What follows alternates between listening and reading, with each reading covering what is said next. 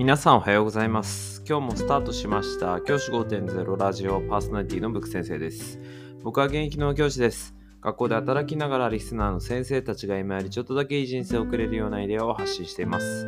有流授業、学級系、働き方、同僚、保護者、児童生徒との人間関係、お金のことなどを、聞かないよりは聞いた方がいい内容を毎朝6時に放送しています。通勤の後から10分間聞き流すだけでも役立つ内容です。一人でも多くのリスナーの先生たちと一緒に良い教師人生を送ることが目的のラジオです。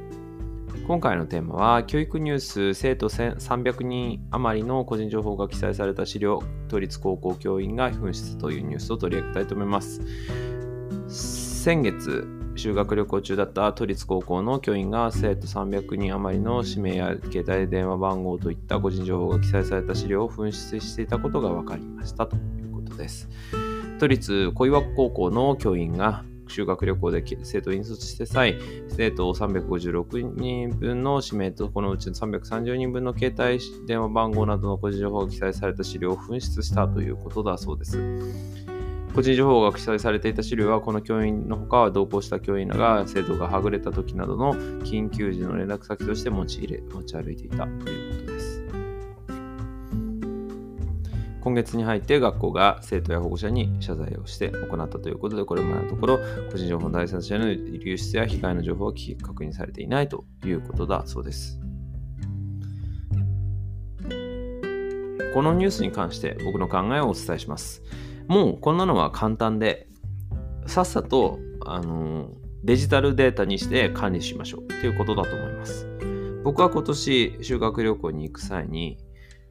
こういった個人情報ってね、持ってかなきゃいけないものがあるんですよね。その生徒の、例えば体調が悪くなった時に保護者に連絡しなきゃいけないということで、保護者の電話番号だったりとか、住所だったりとかっていうのを記載されたものを持ってかなきゃいけなかったっていうのはあるんですけども、ただそれをですね、わざわざ紙で持ってきてなんてないんですよ。全部データで管理すればいいと僕は考えています。なので僕は、えーと、校長の判断で、そのデータを、えー、クラウド上に上げてもらって、そのデータをもし何かあればそちらのデータを確認しながら行くというようなシステムに変更をしました。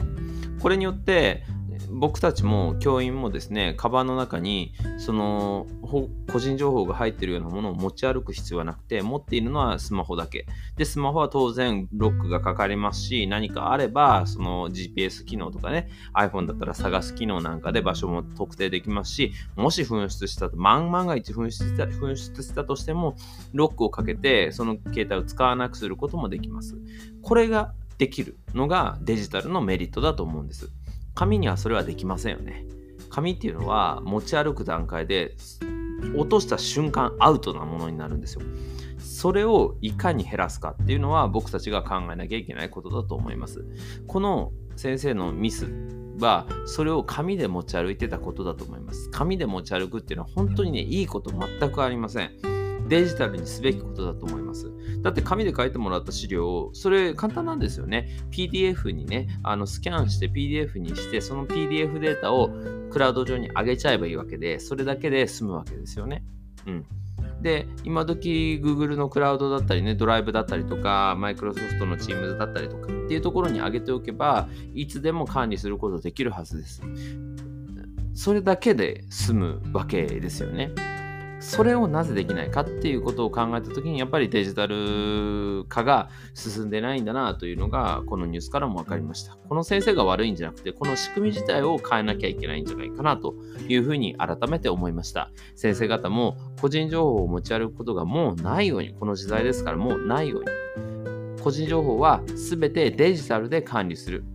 自分の手元に紙を持って自分の学校の外に出ることがない。これをきっちりあの意識してほしい。そういうふうに思っています。じゃあ今日はこの辺で起立で着席。さよならまた明日。